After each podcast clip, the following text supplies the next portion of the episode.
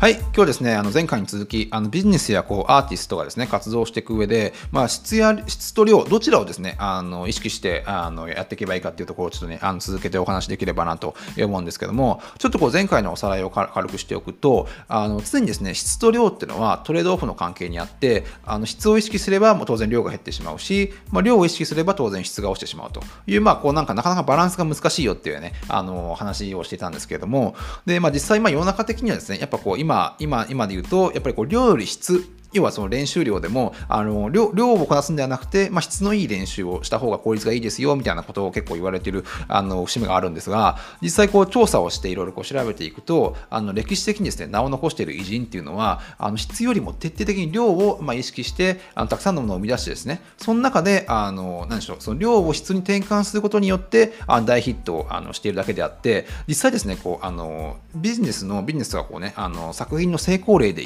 言えば言えば成成功の打率っていうのは結構かなり低いっていうことがあの分かってきてるんですね。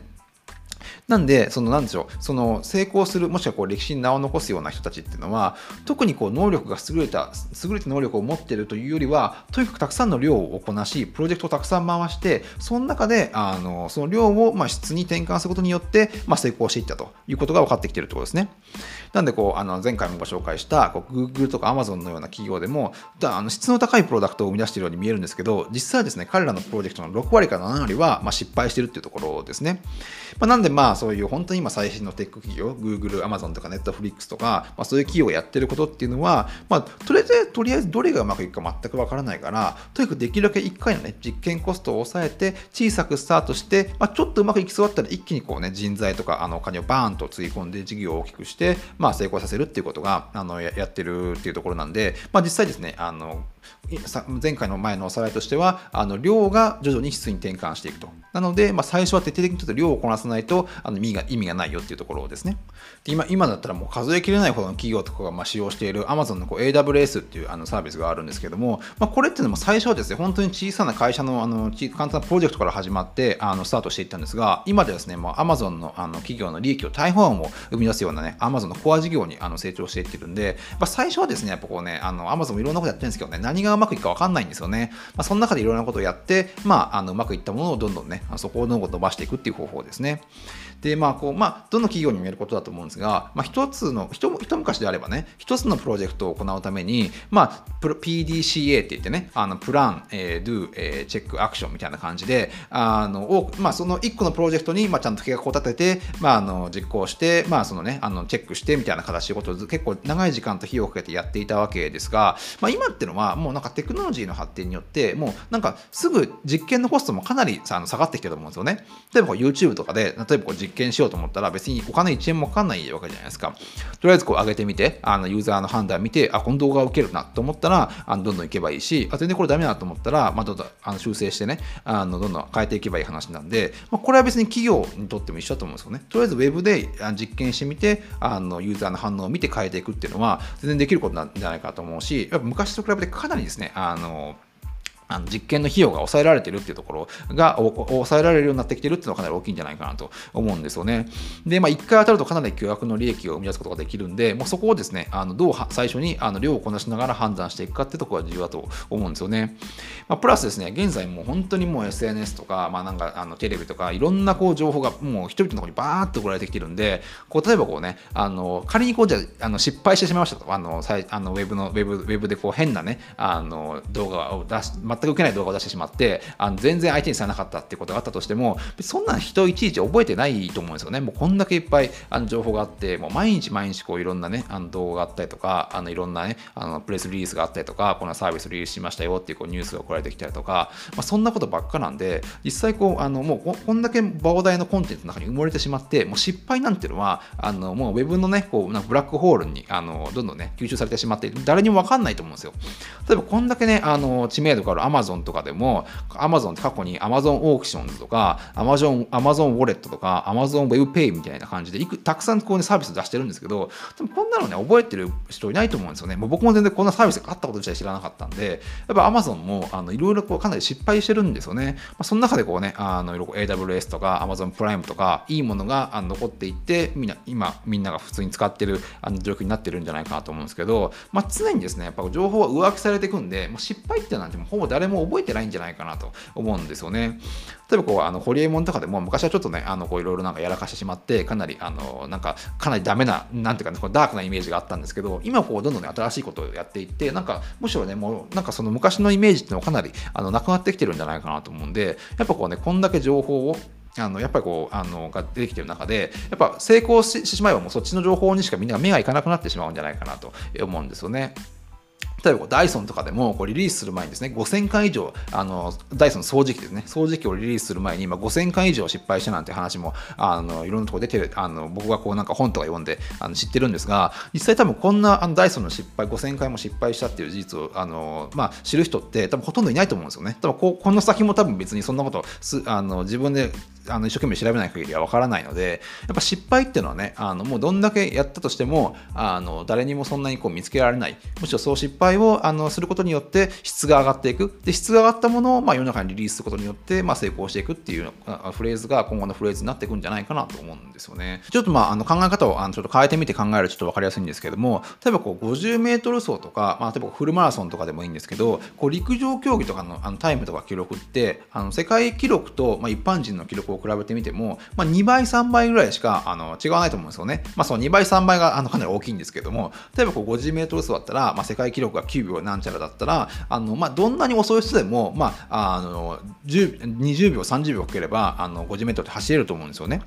で、フルマラソンにしても世界記録が2時間何歩だったら、まあ、普通の人でもまあ頑張って練習すれば4時間とか6時間とか、あのそれぐらいであの完走できる人って結構普通にいると思うんですけども、あのビジネスのアイデアっていうのは、あのそれが1回ヒットするかしないかによって500倍、1000倍にのかなりね、あのの違いが出てくる可能性があるんですよね。あの、アマゾンのジョフ・ウエストスがこれをあの満塁ホームランとあのいう形で、満塁ホームランとあのビジネスのホームラン全然違うんだって話をあのしてるんですけれども、まあ、その法制を踏まえると、まあ、特にですね、あの失敗を気にして慎重になってしまえばななってしまうほど、取り組みの量っていうのが減ってしまうので、結果的にこうね、あのその全体的な質がやっぱりね、落ちてしまうことになるんですよね。なので、とりあえずこうね、量をこなしこなすことによって質を担保するってことをまず考えなきゃいけないっていうことですね。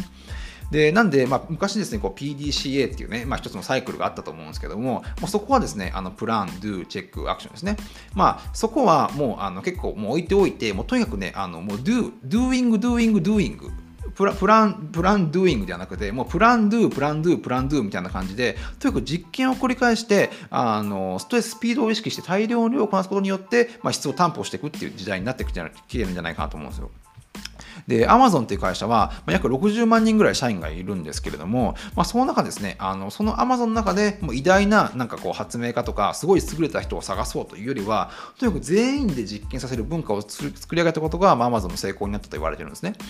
で、まあ、Amazon とか Google のような企業っていうのは、あのこう、ね、直感とかで意思決定をする際ですね、直感では判断しないんですね。とにかく実験をこなしやってみるってことで、まあ、うまくいきそうだったら、まあ、そこで一気にあのリソースを投入するっていう判断をするんで、こうやっぱこう実験をベースにあの動いてるっていうところが、やっぱこう強みなんじゃないかと思うんですよね。まあ、直感をね、当てれる人ももちろんいるんですけどね、やっぱなかなか特にこんだけですね、あの今こう、ビジネスの世界がこう、あのなんでしょうね、競争社会になってくると、まあ、何が当たるかっていうのはやっぱ誰にもわからないんで、際ややっぱやったもん勝ちというか、やった人の方がやっぱそのね、あのそこのあの感覚的なものを取れあのすごい取り込めるんじゃないかなと思うんですよね。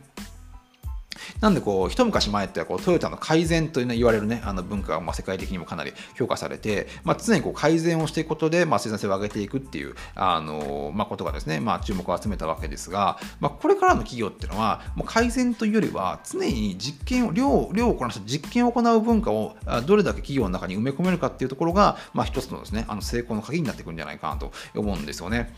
だからこう企画会議の中でもこういきなりですねこう斬新なアイデアをパッと出せる人が、まあ、もちろんいるにはいるんですけど、まあ、ほとんどの人のアイデアっていうのはあの最初ってやっぱこう単純なものが多いんですよねなんか平凡な感じのアイデアがすごい多いんですけどもとにかく量をこなしてアイデアをたくさん出すことによってその中からこうありがちなものをどんどん排除していくことによってこうやっとですね質のあの高い、えー、あのアイデアが出てきてやっとこうそこの時点そこの時点でやっとこう自由に発想ができるようになっていくってことですよね。それをさらにですねこう他人にあのこのアイデアを聞いてもらったりとかしてフィードバックをもらったりとかこう社会にですねこう出してみてそのユーザーからあのフィードバックをもらったりとかしていくことによってどんどんこう質を上げていくっていうあのプロセスがあるわけですよ。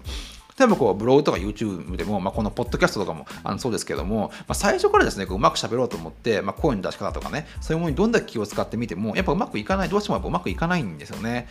で、まあ、どれだけこれがね、じゃあ自信作だって言って、あの、思って出してみても、もう1ヶ月後それを聞いてみると、なんでこんな自分が自信作だって思ってたみたいな感じにあのなってしまうので、常にこう、こう特にこう YouTube とか、ポッドキャストとかそういうものっていうのは、まあ、常にですね、あの、結果がダイレクトにあの出てくるんで、やっぱこう出してうまくいけば、あの、たくさんしか見てもらえますし、あの、うまくいかなければ、あの、全然見てもらえないんで、やっぱそういうところをね、常にもまず、まずはこうね、あの、上げてみて、あの、判断するっていう方がやっぱ早いと思うんですよね。なんでこう、なんでしょう、あの、ポッドキャストでも、とにかくやってみたくて、あの、ポッドキャストスタートやってみたくてね、いろいろこう、あの、自分で実験してみるんですけど、あの、自分のね、こう、リあコンテンツをリリース、リリースのは怖くて、あのずっとこうね、ウェブ上に上げずに、ずっとなんかね、こう、あの、量をこなさずにね、なんかずっと自分でうだうだやってたら、なんか車で行ったらですね、こう、あの、自動車学校の、あの自動車学校内をずっとこう運転してる、ずっと仮面も取れない状態で、あの、運転してるみたいな形になってしまうんで、やっぱどうしてもこう運転の技術っては上がっていかないですね、もちろんね。あの、運転、運転、えっ、ー、と、自動車学校でも。やっとこう、あの、一般道に出て、まあ、実際の、なんでしょうね、あの、世の中に接し、車で接してみることによって、あの、スキルが上がっていくので、まずはですね、もうとにかく、その練習場、えー、練習場っていうのはまず出て、あの、ちゃんとね、リアルな世界で試してみた方がやっぱ早いんじゃないかなと思うんですよね。で特にこうネットの失敗なんかやっぱ誰も見つけられないしわざわざそんな見つけられるぐらいだったらラッキーっていうぐらいなあの思えるぐらいじゃないとやっぱねネットってうまくいかないですよね。でライブ配信とかもそうやってる人に聞いてみるとやっぱこうね最初はやっぱどんすごいねあの恥ずかしかったけどやっていくうちにやっぱどん慣れてきたってことをあの言ってるんで、まあ、嫌なことでもねあの日々こうあのやっていけばどんどん慣れていくってことがやっぱあるんじゃないかなと思うんですよね。でもこのこのポッドキャストとか YouTube とか、まあ、ブログとかあのウェブ上のコンテンツは基本的に何でもそうかなと思思うんですけどあの、まあ、こういうなウェブ上のコンテンツのいいところってあのこうしっかりとこうアマチュアっぽさが出てるところが一番の売りなんじゃないかなと思うんですよ。要はこういい意味で作品が作り込まれていない感じが一番こう受けやすいんじゃないかなと思うんですよね。なんでこう今やこう大企業とかってこうナイキとかも特にそうですけどなんかこうあえてこう YouTube、YouTuber が作ったようなあのアマチュアな動画を作って、まあ、それをねあの大規模なプロモーションに出したりあのしてるところがすごい面白いなと思うんですよね。なんでこうむしろこうやっぱ作り込まれた動画よりもあやっぱこうなんアマチュアっぽさが出た動画の方がやっぱ今受けるんじゃないかなと思うんですよ。まあ、そういった意味でこうどんどんねあのなんか自分がこう完璧じゃないからあのちょっとウェブ上に上げるの恥ずかしいなんてことを思わずにですねどんどんこう量をこなすことによって、まあ、最終的にあのいいものになっていくという形ですね。例えばこう、スター・ウォーズなんていう映画は、まあ、数秒のシーンを作るのにも何週間もかけて、あの、すごく作り込むわけじゃないですか。なんだけども、あのいきなりこれをやっても、まあ、どっちにしろあの作れないんで、とにかくまずオンラインの世界であの量をこなして修行をすること、修行して、なんとなく感覚がつかめてきたら、徐々にですね、こう質に転換して、なんかもっとね、あの作り込んだ大きなヒットを狙うっていう方が、やっぱ、やっぱこう、最終的にね、うまくいくんじゃない、成功率が上がるんじゃないかなと思うんですよね。で、まあ、語学にしても多分そうだと思うんですけども、語学、まあまあ自分もずっと海外にずっと住んでいて思うことですが、やっぱ語学語学が一番上達する近道というのは、本当数ヶ月でもいいから、とりあえず現地、直接現地に行って、まあこうリアルなね、あのこうカフェのシーンとか、まあ、リアルなこう会話のシーンであの学ぶってことはやっぱ一番上達にあの近道になるんじゃないかなと思うんですよ。まあ、どれだけね、こう、ライズアップとかね、あの、囲碁学学校とか、今 DMM もオンラインとかいろいろあるんですけれども、まあ、所詮、まあそういうものっていうのは、まあ先ほど言ったね、こう自動車学校の中で運転してるのと変わらないとあのいうことをですね、まあ仮耳も持ってないみたいな感じなんで、あの全然こうリアリティがないっていうあのところが一番大きいんじゃないかなと思うんですけども、まあ、実際にね、本当にこうね、あのもう1週間でもいいと思うんですよ。1週間でもあのアメリカとかヨーロッパに直接行ってですね、あのそこで生きた英語に触れた方があの圧倒的にですね、あの上達は早いんじゃないかなと。まあ、これは僕はこれは僕の個人的なあの考えでもあるんですけどもで、まあ、あのスティーブ・ジョブズのね、有名な言葉に、あの本当のアイデア、あ本当の芸術家は出荷するっていうね、あの有名な言葉があって、まあ、これですね、まあ、人によって若干解釈が違うみたいなんで、あのこれ自分の解釈が正しいかはちょっとあの分からないんですけども、僕はこの言葉の本当の意味っていうのは、本当のあの芸術家と呼ばれる人は、もうとりあえずね、失敗を恐れず、言い訳をせず、とにかく世の中にあの作品をリリースし続けるっていうことだと思うんですよ。なんでこう、あの作品をまあリリースしない人っていうのは、まあ、芸術家じゃないってことですね。やっぱこうね、あの自分が失敗するのが、やっぱななんていうかな、反応が怖くてあの出せなくなる時ってのはあると思うんですけど、まあ、それでもやっぱね、あの出荷し続ける、リリースし続けるっていうのが、まあ、本当の芸術家ってことをね、まあ、こうスティーブ・ジョブズが言いたかったんじゃないかなと僕個人的には思っていますね。で、まあ、あの、Facebook のマーク・ザッカーバーグの有名な言葉にも、まずは上げろとあのいう言葉があって、まあ、とにかくですね、まあ、彼が言いたかったのは、とにかくあの何でも作って、ウェブ上に上げてみて、ユーザーの反応を見てから考えろということをね、あの言いたかったなと思うんですけど、やっぱですね、まず、まずはそういった意味で、あの量をこなしつつ、まあ、質に転換していくっていうところですね。なんで、まあ、これからの時代っていうのはね、もうあの考えてから走るんじゃなくて、もう走りながら考えるぐらいじゃないと、やっぱね、こう世の中のスピードについていけないんじゃないかなと思うんですよね。で、こうベンチャー、ベンチャー投資の世界でも、本当にですね、多く成功する企業っていうのは、考えに考えに投資をあのしてみても、250社に1社ぐらいしかないそうなんですね。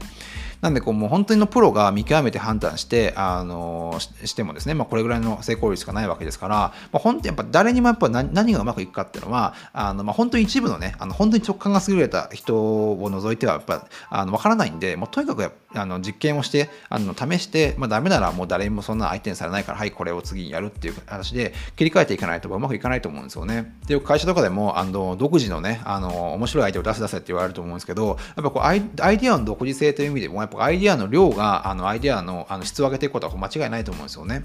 例えばこう iPhone とかでも、iPhone とかって、その携帯電話話とパソコンっていう2つのものを組み合わせてあのできてる、まあ、要はできたと言われてるんですが、要はこういうイノベーションっていうのは、全てのアイデア、要は異なるアイデアを2つ足してできた、携帯電話っていうアイデアとパソコンっていうアイデアをくっつけたら、また新しいアイデアができたみたいな感じで、あの2つの要素を組み合わせることによって、新しいイノベーションってあの起きていくっていうものを、ことをま仮定した場合、やっぱこうね、10回実験して10個の知識を持っている人と、あの100回実験して100個の知識を持っている人では、やっぱこう組み合わせられるパターンがかなり違ってくると思うんですよね。なんで10個しか知識を持ってない人だったら、あの合計でね、あの数十個しかできないかもしれないけれども、100個の知識を持っていて、100通りの組み合わせを持ってる人であれば、最終的にですね、生まれるアイディアっていうのは、本当に10倍とか100倍になっていくと思うんですよ。でそういった意味で、あの自分の、ね、知識をストック、あのリアルな知識をストックするという意味でも、やっぱこうアイデアの量をですね、常に生み出してこなしていくってことが、やっぱね、最終的にこうね、あの新しいことをやっていく上では、あの重要なんじゃないかなと思いますね。えー、ということですね、まあ、今日ははちょっとあの自分なりにですね、あの質と量のあの関係についてですね、ちょいろいろ調べたことをちょっとお話しさせていただきました。